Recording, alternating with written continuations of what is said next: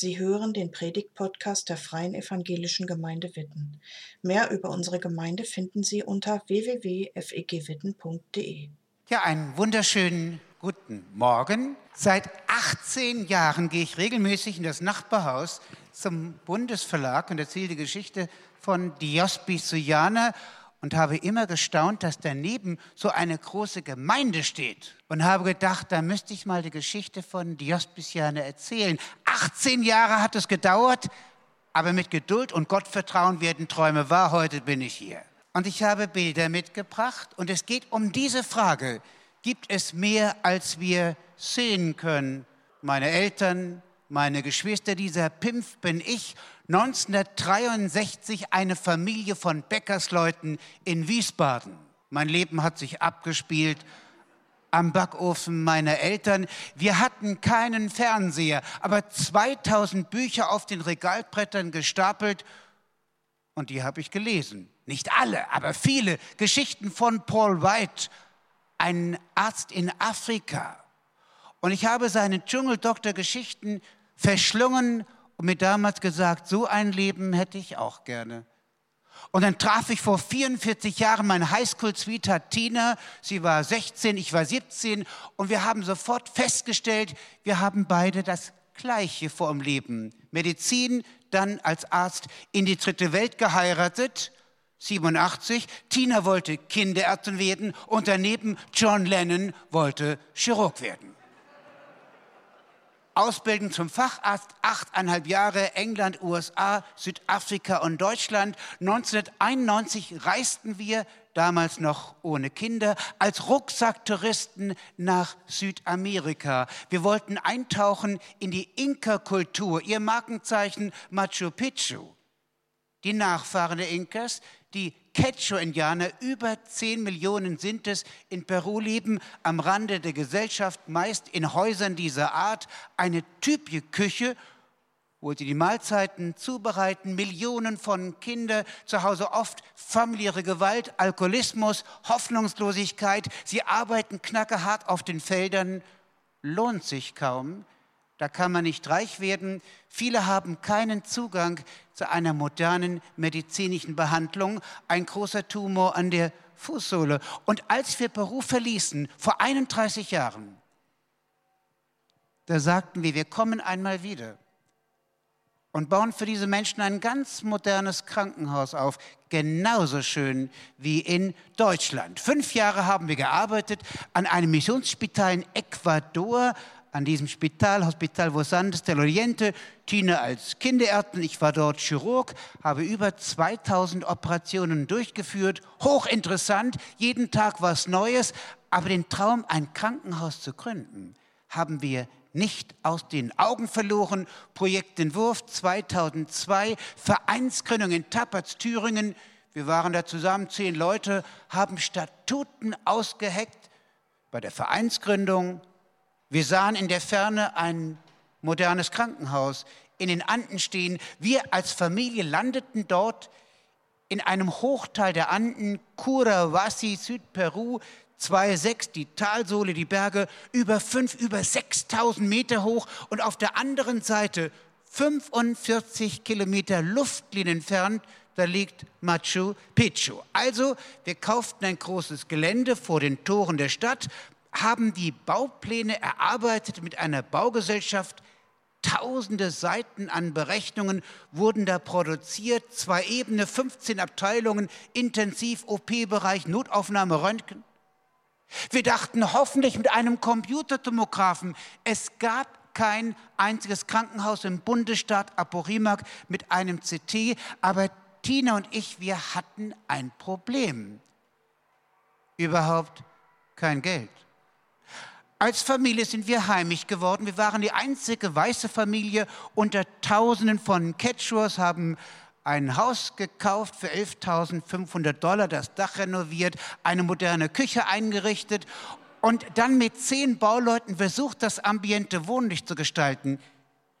Das war nicht ganz einfach. Aber nachts ausgeruht auf den Matratzen, Dominik, Natalie, Florian, meine Frau und ich, so sind knapp drei Monate ins Land gegangen. Und unsere Kinder besuchten diese schöne Schule, alles Indianerkinder plus Florian, Dominik, Natalie. Sie haben etwa zehn Jahre an Schulen dieser Art in Südamerika verbracht. Wir kommen nach Deutschland zurück. Anfang 2004 erzählen diese Geschichte von diesem Traum mitten in einer Wirtschaftskrise, Arbeitslosigkeit über 10 Prozent in Deutschland. Und wir brauchten eine ganze Menge. 4 Millionen Dollar, Mauern hochziehen, Ausstattung 6 Millionen, 1000 treue Freunde, die irgendwie mithelfen und Mitarbeiter aus der ganzen Welt. Sie müssen dorthin ziehen, in einfachsten Häusern leben und jahrelang knackehart mitarbeiten, ohne vom Krankenhaus ein Gehalt zu beziehen. Das ist deren Problem, geht uns nichts an. Ich weiß, dass hier so in Mitteldeutschland, sagen wir in Witten, die vernünftigen Leute leben, macht dieser Projektentwurf auf sie einen vertrauenswürdigen Eindruck. Und wir kommen also dann, wie gesagt, die Autobahn hoch und runter in Deutschland. Wir waren ein Zwei-Mann-Team, Tina und ich.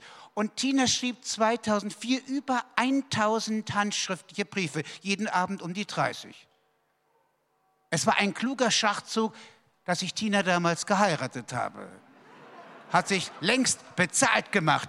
Ich war nachts auf der Autobahn, in sechs Monaten 251 Spenden. Es ist toll, wenn man eine Spende bekommt, aber damit kann man kein Krankenhaus bauen, das 10 Millionen US-Dollar kostet. Und genau an dieser Stelle beginnt der Glaube, wenn wir am Ende angelangt sind.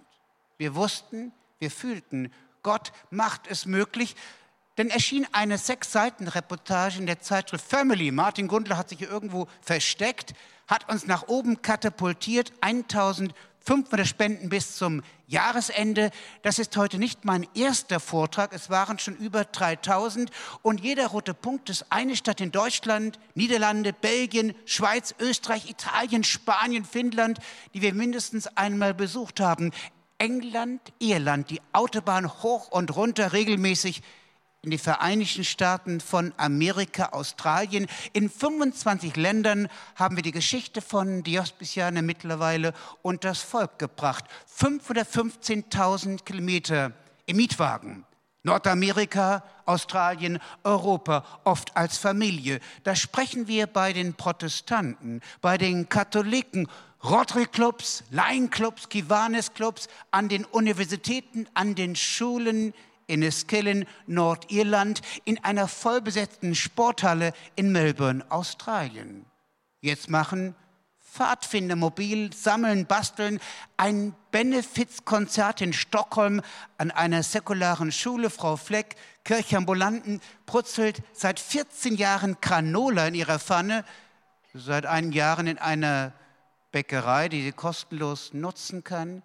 Ich dachte damals, eine Schnapsidee. Aber Christine hat über 110.000 Euro für die Hospitianer mittlerweile gebrutzelt. Privatpersonen haben über 1500 Aktionen weltweit durchgeführt, um die Hospitianer zu unterstützen. Ich habe 250 Firmen besucht. Fast alle haben geholfen bei der Ausstattung. Sauerstoffanlagen aus den USA, die Wasserhähne aus Mexiko, 800 Lampen für das Krankenhaus, eine Spende aus Peru selbst, Roche aus der Schweiz, die Laborgeräte, die gleichen, die in der Uniklinik in Dortmund und Düsseldorf stehen. Hier Frau Träger, Trägerwerke machen die besten Narkosegeräte auf dem Weltmarkt. Sie selbst kommt nach Kurvasi, übergibt diese Spende, alles nagelneu. Das Fernsehen ist da, Tina und ich, wir sagen Dankeschön. Und Siemens spendete erstmalig in seiner Firmengeschichte einen Computertomographen für ein Krankenhaus in Lateinamerika. Und weil die Geschichte so gut ist, muss ich sie heute Morgen erzählen. Ich habe ein Jahr an die Tür geklopft bei Siemens und bei Philips. Wir wollen jemanden ausgrenzen. Angerufen, Vorträge im 2005 im Herbst, kurz vor Weihnachten, meldet sich Herrn Dr. Feldhaus und er sagt meiner Frau am Telefon, wir überlegen tatsächlich, Ihnen einen Computertomographen zu spenden. Irgendwann bin ich da in Erlangen, Hauptsitz von Siemens Healthcare. Dr. Feldhaus erzählt mir, warum die das wollen. Er sagt, Herr John, spannend. Ich bin seit Oktober letzten Jahres der Chef der Kommunikationsabteilung. Es war meine erste Arbeitswoche. Da legt man mir ihre Mappe auf dem Tisch mit ihrem Anliegen und sagt, Dr. Feldhaus, schicken Sie mal diesem John da in Peru eine Absage. Doch er macht einen schweren Fehler. Er liest meinen Brief. Und da steht drin, dass wir im Vertrauen auf Gott dieses Krankenhaus planen. Trifft ihn mitten ins Herz. Er hat mal Katholitologie studiert. Er spricht nun mit Professor Reiner, dem Vorsitzenden, dem englischen CEO, dem Oberchef, können wir helfen? Und dieser Professor Reinhardt ist eine ganz ehrliche deutsche Haut. Er sagt ausgeschlossen, wir helfen bei Siemens nie. Denn wenn wir heute eine Ausnahme machen, kriegen wir morgen schon hunderte von Briefen aus der ganzen Welt und alle wollen sie was. Freundliche Absage nach Peru. Aber zwei Wochen später möchte ein Ehepaar in Thailand Ärzte wie wir auch, einen Gesundheitsposten eröffnen. Eng befreundet mit Professor Reinhardt, Vitamin B. Es fließen einige tausend Dollar in das Projekt nach Asien. Dr. Feldhaus geht zurück und sagt, Sie haben mir neulich gepredigt, wir helfen nie. Gerade schicken wir viel Geld an Ihre Freunde da in Thailand. Schauen Sie sich dieses Faltblatt an. Ist doch astrein die Idee mit dem Krankenhaus in Peru. Machen wir noch eine Ausnahme. Das CT wurde gespendet zum ersten Mal und zum letzten Mal nach Lateinamerika. Dazu eine Reportage in der Firmenzeitschrift Siemens Welt in vielen Sprachen, hier auf Spanisch damals an 400.000 Mitarbeiter des Konzerns CT für die Nachfahren der Inkas, erfasst in der Datenbank über 600 Medienberichte, Radio, Fernsehen, Presse, viermal bei Sat 1, auch bei Johannes Bekerner in der Weihnachtsgala Ein Herz für Kinder.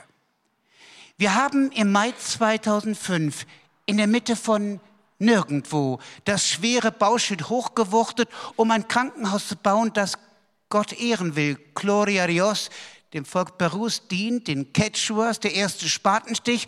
Und wir dachten, wenn alles glatt geht, vielleicht können wir das Krankenhaus bis Ende April 2007 einweihen. Aber nach 17 Monaten härtester Kampagne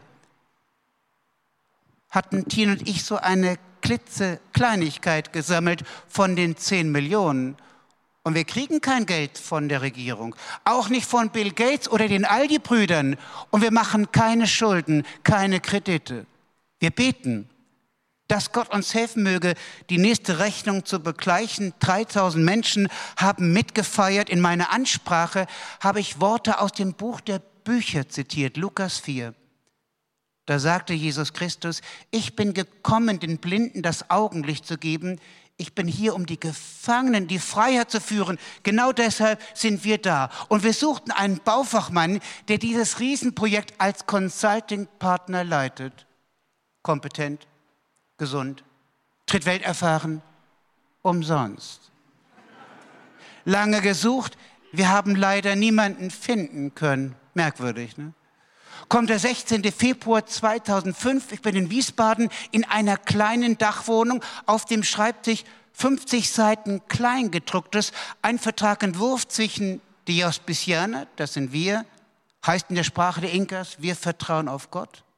Und der Baufirma Contactec, es geht um den Bau, 4 Millionen Dollar, ohne Ausstattung, das sind nochmal sechs. Neben mir ein Anwalt, Baurechtler. Und stundenlang versucht er, mir den Inhalt dieser 50 Seiten zu erklären. Und irgendwann sagt der Anwalt, Herr John, ich setze mich auch für die dritte Welt ein. Wir sind 25 Leute aus allen Teilen Deutschlands. Wir unterstützen ein Kinderheim in Sao Paulo. Und einer von uns hat übrigens früher für die Baufirma Philipp Holzmann gearbeitet. Da werde ich total nervös. Ich bin ohnehin ein nervöser Typ. Wie heißt dieser Mann? Ach, der heißt Udo Clemens. Haben Sie rein zufällig seine Telefonnummer dabei? Das war vor 17 Jahren. Er greift nicht zum Handy. Er sucht in einer Aktentasche ein Büchlein mit Telefonnummern. Steinzeit, sage ich. Aber er hat die Nummer. Ich bitte um eine Pause, um diesen Herrn Clemens sofort einmal anzurufen. Er meldet sich. Ich sage, Clemens, ich rufe aus Wiesbaden an. Wir sind Ärzte, planen ein Krankenhaus in Peru. Ich habe eben von Ihnen gehört. Ich will sofort mal mit der Tür ins Haus fallen. Könnten Sie sich vorstellen, unser Krankenhausprojekt in Peru da zu leiten, ein Jahr oder zwei, wie auch immer, aber umsonst? Es bleibt mucksmäuschenstill in der Leitung. Und dann sagt Herr John, ich wohne mit meiner Frau in der Nähe von Wetzlar, Solms. Wenn Sie wollen, kommen Sie vorbei. Heute Abend passt mir, 19 Uhr. Abends bin ich da, fahre eine Leinwand hoch, erzähle die Geschichte. Schweigend hören Sie zu und danach sagt Barbara Clemens etwas, was ich nie vergessen werde. Sie sagt, Herr John, wir sind Lutheraner hier aus der Landeskirche. Seit drei Tagen beten wir zu Gott um einen Lebensauftrag. Und heute Morgen saßen wir in der Küche und haben stundenlang nachgebrütet, nachgekrübelt, was das sein könnte. Und wir sprachen ein Gebet. Amen. Und drei, vier Minuten später klingelte das Telefon. Das waren Sie. Die beiden kamen nach Peru, 3. August 2005. Er hatte jahrelange Bauerfahrung, Großprojekte in Afrika, in Asien. Er hat mitgebaut am Königsstadion in, Riyadh vom saudi-arabischen König. Er baute das Krankenhaus zweieinhalb Jahre, eine Zahn- und Augenklinik ein Jahr, ein Haus für die Kinderclubs ein Jahr, eine Schule zweieinhalb Jahre, Krankenhaus erweitert. In der Summe hat er zehn Jahre bei uns mitgearbeitet. Und ich habe mein Versprechen gehalten. Ich bin Ehrenmann. Wir haben ihm nichts bezahlt, wie versprochen. Wir mussten ein Plateau anlegen, das hat sechs Monate gedauert.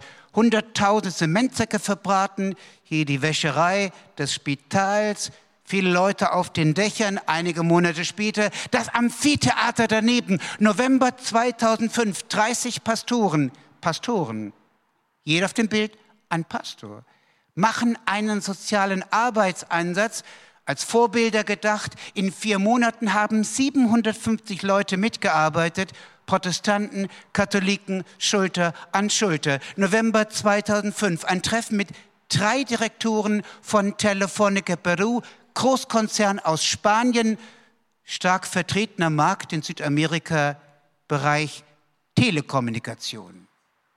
Ein Treffen mit diesen Direktoren, die kamen sogar aus Madrid, aus dem Mutterkonzern. Der deutsche Botschafter hat es eingefädelt. Klaus John darf mal wieder sein Verslein aufsagen. Und ich bitte dann um eine Satellitenschüssel, Telefon, Internet, denn vor 17 Jahren gab es bei uns in den Bergen keine Handys, kein Internet. Jetzt sagen die, Herr Jonas, toll, was Sie vorhaben, aber wo liegt denn Kurawasi eigentlich? Wir haben das Wort noch nie gehört. Wir brauchen eine Landkarte. Das sind ja tausend Kilometer im Süden, Herr Jun, bei allem Respekt. Wäre für uns aber eine echte Investition zu helfen, müssen wir nachdenken. In den Jahren 2004, 5, 6, 7, 8, 9, 10, 15, 18, 19, 20, jedes Jahr bin ich in der Summe sechs Monate unterwegs. Ein Monat Peru, USA, Peru, Kanada, Peru, Australien, Deutschland, England. Aber vor Weihnachten 2005 komme ich nach Peru zurück nach einer langen Rundreise durch Europa. Um Mitternacht treffe ich einen Lima. Da nehmen die Leute im Zoll meinen Beamer weg. Ich hatte mit diesem Gerät Millionen gesammelt für die Ärmsten des Landes. Aber sie sagen mir, sie haben das Zollformular nicht richtig ausgefüllt. Sie schmuggeln also dieses elektronische Gerät ins Land. Ich habe den Beamer nie wieder gesehen. Die nächste schlechte Nachricht, Februar 2006, Anruf von Telefonica. Und da sagt eine Sekretärin, Herr John, ich soll ihn ausrichten von den Chefs da oben. Leider können wir Ihnen nicht helfen. Klartext, keine Satellitenschüssel. Aber viel Erfolg für die Zukunft, sagt sie. Ich war total enttäuscht. Ich hatte 90 Minuten verbracht mit drei Direktoren, zwei aus Spanien, der deutsche Botschafter daneben, die fahren Millionen Gewinne ein jedes Jahr. Ein Krankenhaus für die Armen ist doch wichtig, Hilfe null. Drei Tage später betrete ich dieses Haus in Lima, nachmittags um 5 Uhr. Drin ein großer Raum, eine Firma, die verkaufen Beamer. Verschiedene Modelle werden angeboten. Da sitzen Techniker und reparieren kaputte Beamer. Da sitzen an den Tischen. Also ich klemme meinen Laptop an Beamer 1, 2, 3, lasse alle Fotos durchlaufen, um diese Geräte zu testen und erzähle dabei irgendwie plötzlich die ganze Geschichte von Diaspiciane. Ich bin durch mit dem letzten Bild, kommt ein Mann auf mich zu, der hinter mir in einer Ecke stand. Er kommt rüber und fragt mich, ist das wahr, dass die Telefoniker Ihnen nicht helfen möchte mit einer Satellitenschüssel? Das Bild war nämlich drin mit den Direktoren von Telefonica. Ich sage nein, vor drei Tagen endgültige Absage. Vielleicht kann ich Ihnen helfen. Hier meine Visitenkarte. Ich heiße Dante Passalacqua. Ich bin der Präsident von IMSAT. Wir sind ein Konkurrenzunternehmen der Telefonica. Wir haben die gleichen Anlagen. Halten Sie diesen Vortrag vor meinem Vorstand, habe ich gemacht. IMSAT Südlima, Dante Passalacqua unterschreibt ein Dokument. Wir bekamen eine große, zwei Meter breit, Satellitenschüssel gesponsert, Hardware, Software, Gebrauch kostenlos, Telefon, Internet, seit 16 Jahren im Einsatz, immer noch im Einsatz. Eine Spende mittlerweile von deutlich über 400.000 US-Dollar. Die erste Firma in Peru, die uns geholfen hat, mittlerweile sind noch 50 weitere in Peru. Wie kann man diese Geschichte erklären? In einer 8 Millionen Stadt, da passt München achtmal rein. Drei Tage nach der Absage von Telefonica treffe ich rein zufällig den Präsidenten eines Konkurrenzunternehmens IMSAT in einem Elektronikladen.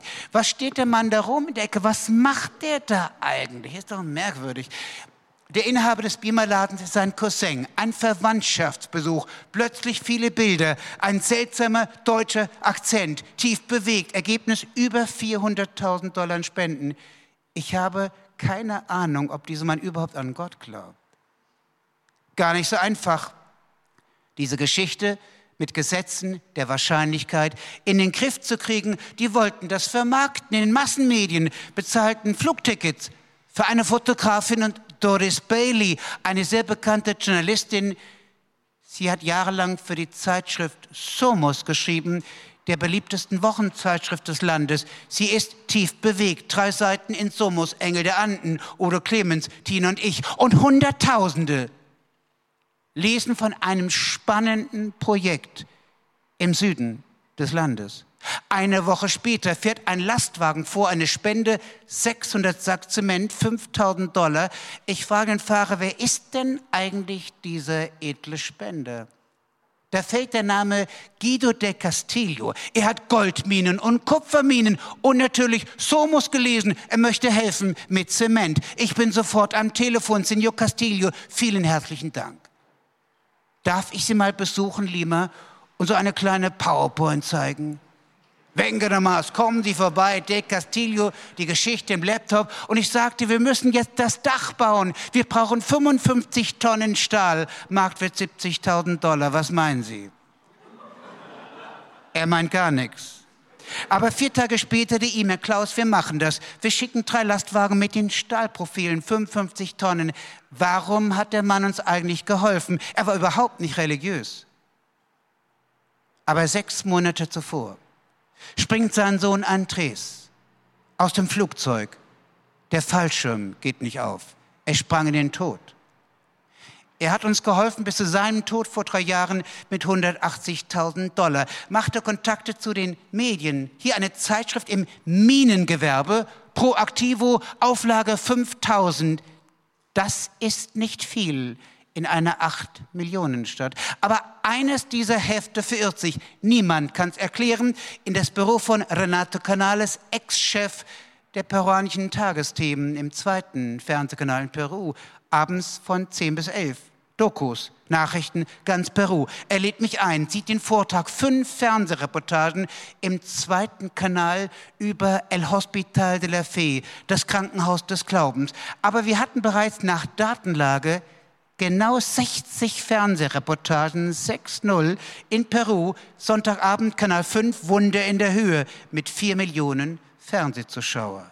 Der große Festtag am 31. August 2007 eine Parade der Schulen, es wehen die Fahnen. Ich sagte damals, nur Gott kann viel aus wenig und alles aus dem Nichts schaffen. Gott allein gebührt die Ehre. Und Pilar Norris, die First Lady Perus, schneidet ein rotes Band durch. Eine riesengroße Torte, eine Menge Torte, reicht aber nicht aus, um 4500 Menschen satt zu kriegen, neun Fernsehteams. Und diese Reportagen wurden gezeigt in vielen Ländern Lateinamerikas. Da war die Rede vom Krankenhaus des Glaubens. Die wichtigste Zeit in Peru ist El Comercio. Das Krankenhaus des Glaubens hat seine Türen geöffnet. Peru ist groß, 25 Bundesstaaten. Unsere Patienten kommen aus allen 25 Bundesstaaten in Bussen unterwegs. 10 Stunden, 20 Stunden, 30 Stunden. Nachts die Schlange immer länger, bis zu 400 Meter lang. An jedem Morgen ist jeder Platz im Wartesaal besetzt. Da zeigen wir hier auf diesem Bildschirm jeden Tag den erfolgreichsten Film aller Zeiten, vom Winde verweht. Titanic. Nein, wir zeigen den Jesus-Film auf Spanisch, auf Quechua. Wir hatten 478.000 Patientenbesuche. Wir werden bald die halbe Million Grenze überschreiten. Das war bis zum 8. November. Als das einzige Krankenhaus Südamerikas beginnen wir jeden Morgen mit einem Gottesdienst. Über 5000 Gottesdienste haben wir gefeiert. Eine Botschaft des Glaubens, der Hoffnung, der Liebe. Meine Frau als Kinderärztin, ich mache Magen- und Dickdarmspiegelungen. John Lenting seit elf Jahren dabei, Niederländer, über 70.000 Ultraschalle durchgeführt, schwere Verkehrsunfälle sechs Operationssäle genauso schön wie der Uniklinik in Düsseldorf. Aber unsere Patienten sind bettelarme Quechua-Indianer.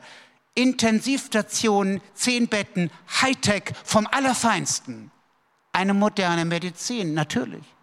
Aber wir glauben auch an die Macht des Gebetes, zwölf Jahre alt, in einem Erdloch verschüttet unter Sand und Steinen. Nach Zeugenaussagen konnte dieser Junge 20 Minuten nicht atmen. Wie soll das sein? Nach drei Minuten sterben die ersten Gehirnzellen ab. Man bringt ihn ins Spital, Gehirntod. So sieht's aus. Er hängt tagelang am Beatmungsgerät, kein Fortschritt. Die Frage, wann schalten wir das Gerät ab, damit die Eltern ihren Jungen auf dem Friedhof beisetzen können. Da kommt Gladys auf die Intensivstation, eine peruanische Kollegin. Sie kniet am Bett nieder und betet mit lauter Stimme, Gott, wenn dieser Junge ohne Hoffnung das Krankenhaus verlässt oder verlassen sollte, werde ich seine nächste Geburtstagsfeier ausrichten. So ein Gebet habe ich noch nie gehört. Zwei Tage später, Montagmorgen, meine Frau Tina steht am Bett, er klappt die Augen auf und er sagt ein Wort, gracias, danke. Zwölf Jahre alt. Das war vor vier Jahren. Medizinisch völlig unerklärlich. Das war sein 13. Geburtstag. Gladys musste tief in die Tasche greifen, die Torten und natürlich die Kohle und Fante zu bezahlen. 47 Jahre alt, fünf Zähne im Mund. Es sind Hunderttausende in Bergen Perus. Da sieht es im Mund aus wie im Steinbruch. Also Augen- und Zahnklinik gegründet, große Fete Juni 2010. Wieder schneidet die Gattin des Staatschefs Pilanoris ein rotes Band durch. 76.000 Patienten behandelt. Zahnklinik, Augenklinik. Unsere Augenärztin Hanna Thielmann. Wir haben CAT-Cam-Geräte. Da werden computergesteuert in 20 Minuten in Perfektion Kronen hergestellt. Eine Patientin vor und nach ihrer dentalen Behandlung. Ursula Buck. Seit elf Jahren dabei als Augenärztin. Sie hat viele Operationen bei uns durchgeführt. Das hier war ihre allererste. Da liegt ein Quechua-Indianer auf dem Tisch. Ein Stier hatte sein Horn in das Auge gerammt, genau zwischen Augapfel und Knochen. Es gelang ihr, das Augenlicht des Patienten zu halten. Werkstatt für Orthopädie, vier Jahre alt. Er kommt zur Welt ohne linken Unterschenkel. Bettelarme Familie. Er konnte nie spielen, nie laufen. Sein Gesicht erzählt die Leidensgeschichte seines Lebens. Er bekam eine Prothese maßgeschneidert, er hat gelernt, sie zu benutzen, sein Gesicht sah danach ganz anders aus. Unsere Patienten bezahlen vier Solos umgerechnet einen Euro, um behandelt zu werden um gesehen zu werden in der Klinik. 2007 einen Euro, 15 Jahre später einen Euro. Es gibt nichts Günstiges für arme Patienten in afrikanischen Ländern. Wir sind hier in Südamerika. November 2005 haben Tina und Lindl den ersten Kinderclub gegründet, gebastelt, gespielt, die kamen so reingeschneit, eine Bibelgeschichte und ein Gebet astrein, 40 brave Schäfchen auf der Straße, drinnen kein Platz mehr. 2012 das Kinderhaus gegründet. Da trafen sich vor Covid in 14 Clubs. 400 Jungs und Mädchen und sie fühlten sich geliebt und angenommen. Das Krankenhaus, die Hospiziane, noch ein Gelände gekauft, um eine Schule zu gründen für 700 Jungs und Mädchen. Das ist die Schule. Hunderte kamen zur Einweihung vor neun Jahren neun Jahre im Betrieb. Maria, eine Schülerin, sie trägt unsere Schuluniform, teilt ihr Bett mit zwei Schwestern, drei Mädels im gleichen Bett jede Nacht. Ihren Vater kennt sie nicht.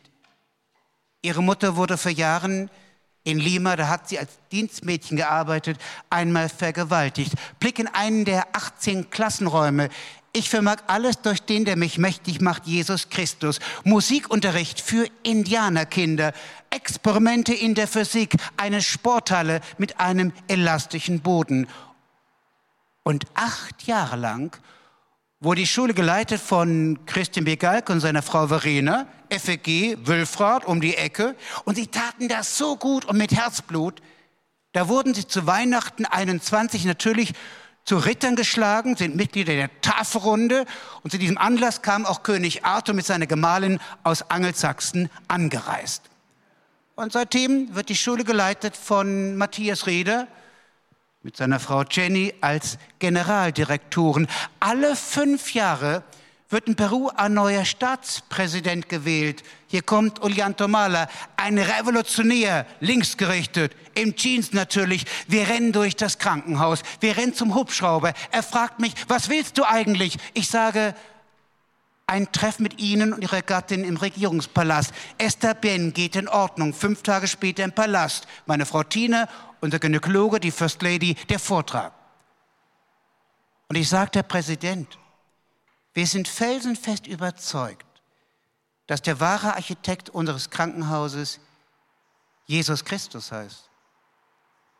Eisiges Schweigen im Sitzungssaal.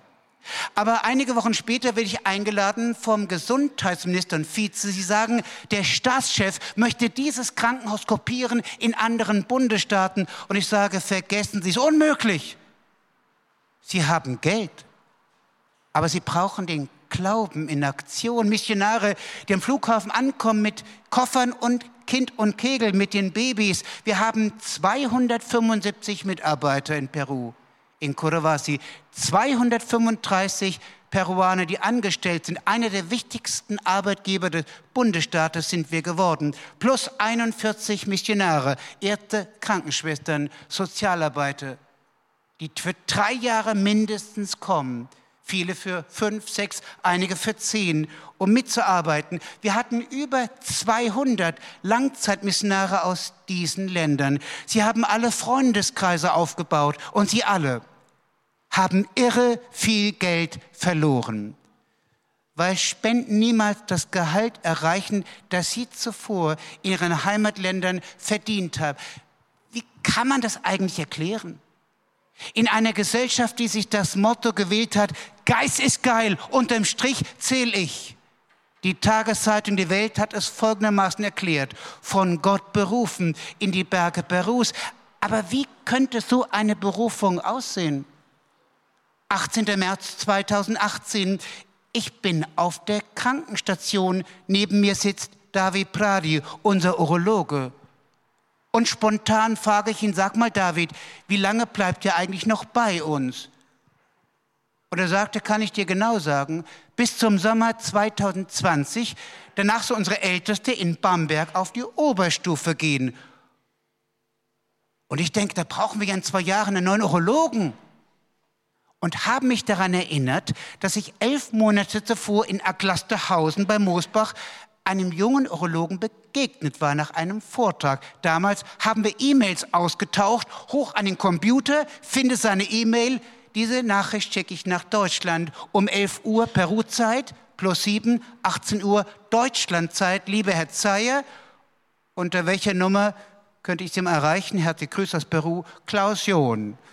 Das würde ich sagen, das ist meine kurze und knappe E-Mail. Einige Stunden zuvor, um Mitternacht, entbindet Lena Zeyer das fünfte Kind. Und Benjamin fährt um halb zwei in der Nacht auf einen Berg vor Moosbach. Da steht zwischen den Bäumen ein Kreuz. Und er kniet nieder. Er möchte Gott ein Dankgebet sprechen.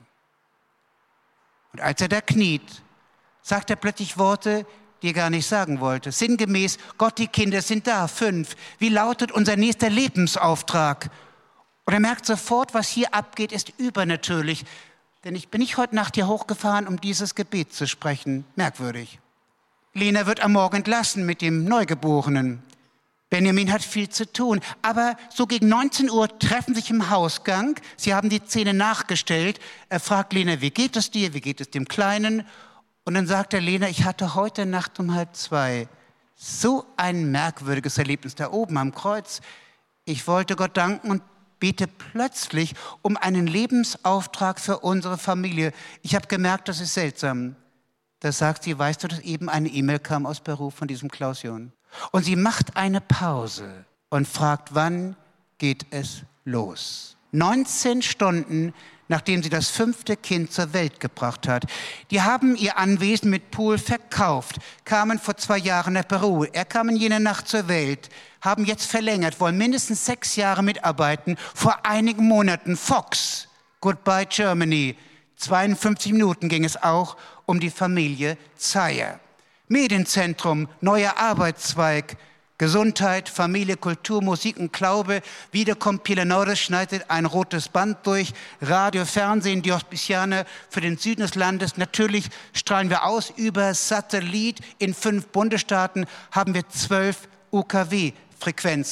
Meine Frau Tina in einem Studio zu einem Thema der Gesundheit. 1. Juli 2018 im Regenwald schalten wir unseren Turm an, 50 Meter hoch. Wir erreichen dort eine Viertelmillion Menschen. Zwei Tage später im Morgengrauen, 5.49 Uhr, um exakt zu sein, ruft ein junger Mann an, 35 Jahre von Beruf, Wächter. Und er sagt, ich bin am Boden zerstört. Meine Frau ist abgehauen mit einem anderen Typen. Ich wollte mir eben mit meiner Dienstpistole eine Kugel in den Kopf jagen. Aber da lief ein Radio. Und da wurde gesagt, Gott ist da, es geht immer Hoffnung. Ich habe nicht abgedrückt. Können Sie sich das vorstellen? Wir haben mindestens sechs Monate in diesem Turm gearbeitet. Wir schalten das Ding ein und zwei Tage später rettet das Programm das Leben eines jungen Mannes in einer persönlichen Lebenskrise. Covid, 22. März an einem Sonntag. Hier kommt der Gouverneur vorbei des Bundesstaates mit den Direktoren der Gesundheitsbehörde. Meine Frau Tina, unser Gefäßchirurg, führen die erlauchten Gäste durch das Krankenhaus. Ihr habt zehn Intensivbetten und so viele neue Beatmungsgeräte und Sauerstoffanlagen als das einzige Krankenhaus des Bundesstaates. Dann können wir doch unsere Covid-Patienten zu euch schicken und über die Bezahlung reden wir dann später. Nun, wir haben verhandelt mit Anwälten bei der Seite, einen Vertrag unterzeichnet mit dem Gouverneur, hier meine Frau und ich, haben sehr viel Geld investiert, aber die Regionalregierung hat genau 0,0 Prozent ihrer Zusagen eingehalten. Es kam noch schlimmer.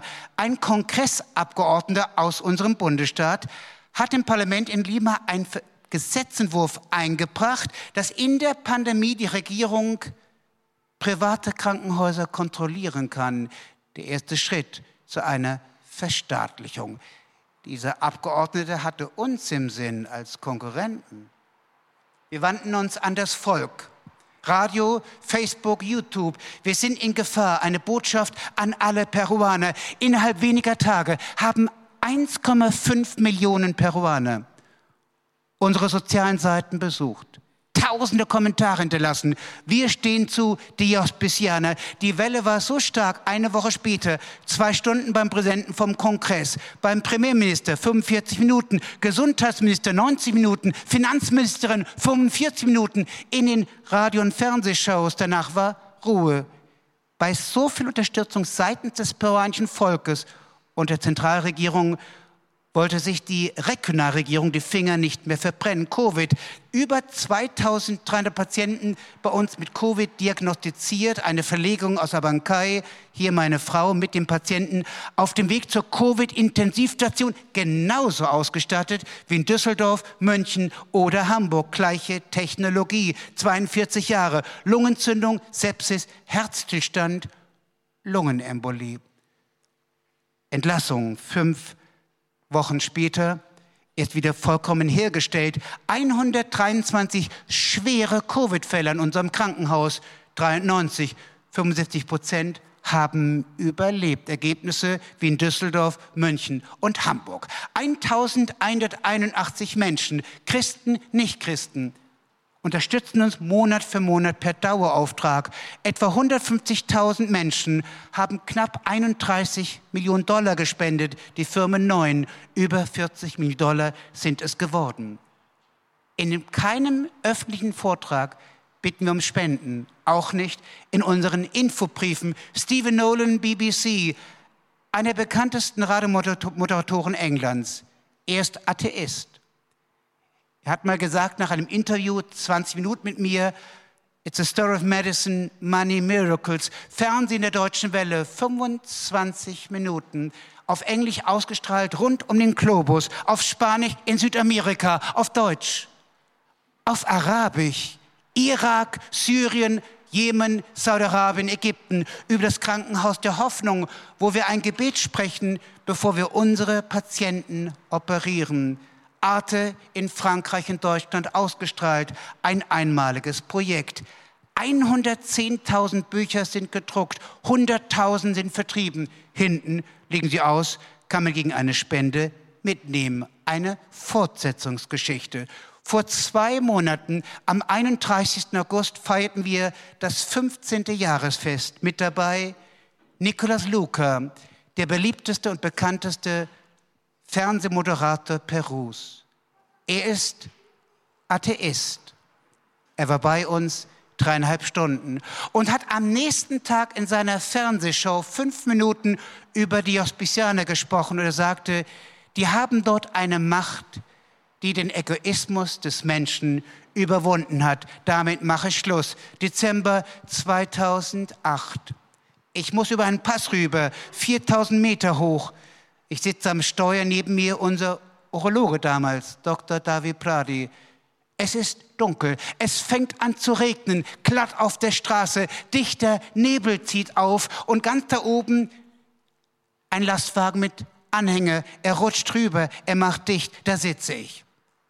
Aber ich habe überlebt mit einem gebrochenen Schlüsselbein links und Blut im Gesicht. Wir gehen raus, dort konnten wir die Tür öffnen, hier natürlich nicht mehr und stellen fest, dass in dieser Nebelsuppe mein Wagen mit den Rädern auf Kante zum Abgrund, zum Stillstand gekommen ist. Gott hat unser Leben dramatisch gerettet. David hat drei Kinder, ich auch. Aber richtig ist auch, jeder Tag kann der letzte Tag meines Lebens sein oder der letzte Tag deines Lebens.